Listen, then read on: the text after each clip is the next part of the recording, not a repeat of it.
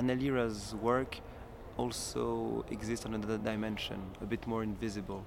If you can see an educator around Ana Lira's work, do not hesitate to ask for them, what we call here in Brazil santinho, little saints that politicians usually distribute to their voters or potential voters.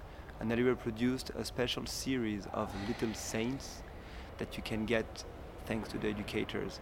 It's a kind of ironical comment about our current situation here in Brazil since the biennial happened in a moment of elections.